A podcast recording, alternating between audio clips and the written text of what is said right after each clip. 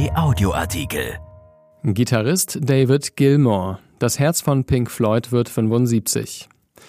Der geniale Melodieerfinder David Gilmour feiert am 6. März seinen 75. Geburtstag. Seine besten Momente hatte er im Zusammenspiel mit Erzfeind Roger Waters. Eine Würdigung von Philipp Holstein. Einer der elektrisierendsten Momente der jüngeren Rockgeschichte ereignet sich am 12. Mai 2011 in der Londoner O2 Arena. Roger Waters führt The Wall auf. Er steht vor einer 20 Meter hohen Mauer aus LED-Elementen und beginnt einen der berühmtesten Songs seiner früheren Band Pink Floyd. Comfortably Numb. Natürlich ist das toll. Hello, is there anybody in there? Aber man denkt doch auch, dass es noch schöner wäre, den Refrain wie im Original von David Gilmour zu hören. Man sehnt sich nach seiner schwebenden Stimme, nach dieser Weltraumgitarre, mit der er den Sternen den Blues bringt. Aber das Zusammenspiel der in legendärer Abneigung vereinten Alpha-Musiker wird man vielleicht nie mehr erleben. Nach genau anderthalb Minuten berührt jedoch die Sonne den Mond. Bei YouTube ist das gut dokumentiert. Oben auf der Mauer erscheint in einer Lichtsäule David Gilmer. There's no pain you are receding. A distant ship smoke on the horizon, singt er. Man meint, die Gänsehaut bei den Besuchern aufploppen zu hören, dann greift Gilmore für das berühmte erste und etwas später für das noch viel berühmtere zweite Gitarrensolo in die Saiten. Die Leute drehen durch und schreien, sie fassen es nicht. Waters hüpft unten wie das Rumpelstilzchen herum, boxt in die Luft.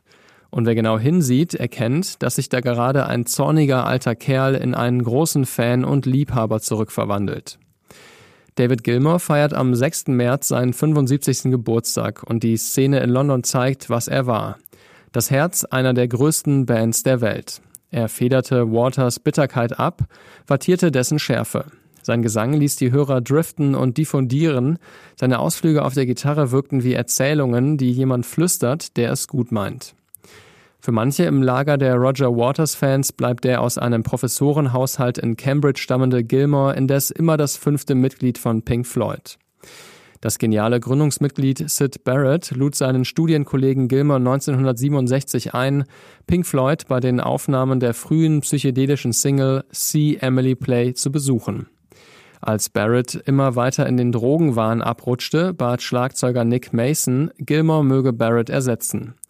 Ab 1968 gehörte Gilmore offiziell zur Band. Seither fühlt er sich in der Schuld des alten Freundes. Und als der stark angeschlagene Barrett nach seinem sagenumwobenen Überraschungsbesuch im Studio bei den Aufnahmen zu Shine On You Crazy Diamond in der Versenkung verschwand und zum großen Phantom des Pop wurde, sorgte Gilmore bis zu dessen Tod 2006 dafür, dass er seine Tantiemen bekam. Er spielte auf Solokonzerten oft mindestens ein Stück aus der Feder Barretts, Astronomy Domain etwa. Roger Waters war das Gehirn der Band, Gilmer der Mann für die lyrischen Momente. Gilmer machte die Megalomanie des Sounds menschlich, seine melodiöse und unverkennbare Art zu spielen gab der virtuosen Opulenz vieler Kompositionen etwas Menschliches. Bei den Meisterwerken Dark Side of the Moon von 1973 und Wish You Were Here von 1975 konnten sie die unterschiedlichen Charaktere perfekt auspendeln. Dark Side gilt nach Michael Jacksons Thriller und Back in Black von ACDC als drittmeistverkauftes Album aller Zeiten. Noch heute soll es jedes Jahr 250.000 Käufer finden. Nach The Wall 1979 wurde bekannt, wie sehr die beiden einander auf die Nerven gingen, wie sie sich hassten.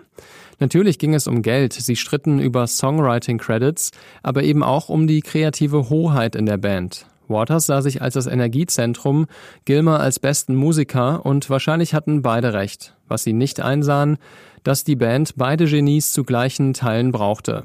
Nach dem verkappten Soloalbum The Final Cut von 1983 written by Roger Waters, performed by Pink Floyd, verließ Waters die Gruppe und klagte gegen die früheren Kameraden, als die weiter als Pink Floyd auf Tour gingen. Sie wurden alle immer reicher, kommunizierten aber nur noch per Anwalt oder Fax miteinander. Und die Soloalben von Waters sind bissig, aber nicht schön. Und die Pink Floyd-Alben ohne Waters haben wunderschöne Momente, aber keine Kanten. Was viele vielleicht gar nicht wissen, David Gilmer förderte in den 70er Jahren eine junge Sängerin namens Kate Bush. Ihr Bruder hatte ihm eine Demo zukommen lassen, da war sie gerade mal 16.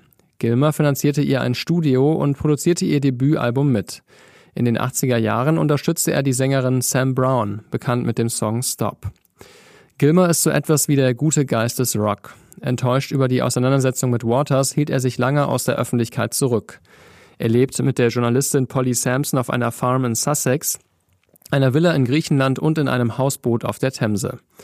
Er hat vier Kinder aus einer früheren Ehe, drei mit Sampson und deren erstes Kind hat er adoptiert. Er gehört zu den reichsten Musikern Großbritanniens und als er seine Stadtvilla in London verkaufte, übergab er den Erlös von rund 4 Millionen Pfund an eine Obdachlosenorganisation. Auch die 21,5 Millionen Dollar, die die Versteigerung seiner 120 Gitarren brachte, spendete er. Darunter die legendäre Black Strat, die er auf Shine On, Comfortably Numb und Money spielte. Sie allein brachte 4 Millionen Dollar. Einen hohen dreistelligen Millionenbetrag bot man Pink Floyd zur Jahrtausendwende für eine Reunion. I'm not interested, soll Gilmer entgegnet haben. Für Live Aid rauften sie sich dann doch noch zusammen. Und Waters und Gilmer dann eben auch noch 2011 in London. Diese Gitarre, die so leise beginnt, sich steigert und Melodiebögen aus Folk und Blues verschränkt, um etwas Majestätisches zu errichten. Unter dem YouTube-Video des gemeinsamen Auftritts in London fragt eine Nutzerin, ob es okay sei, wenn sie weinen müsse. Ist es. Dieser Artikel ist erschienen in der Rheinischen Post am 3. März und bei RP Online. RP Audioartikel. Ein Angebot von RP Plus.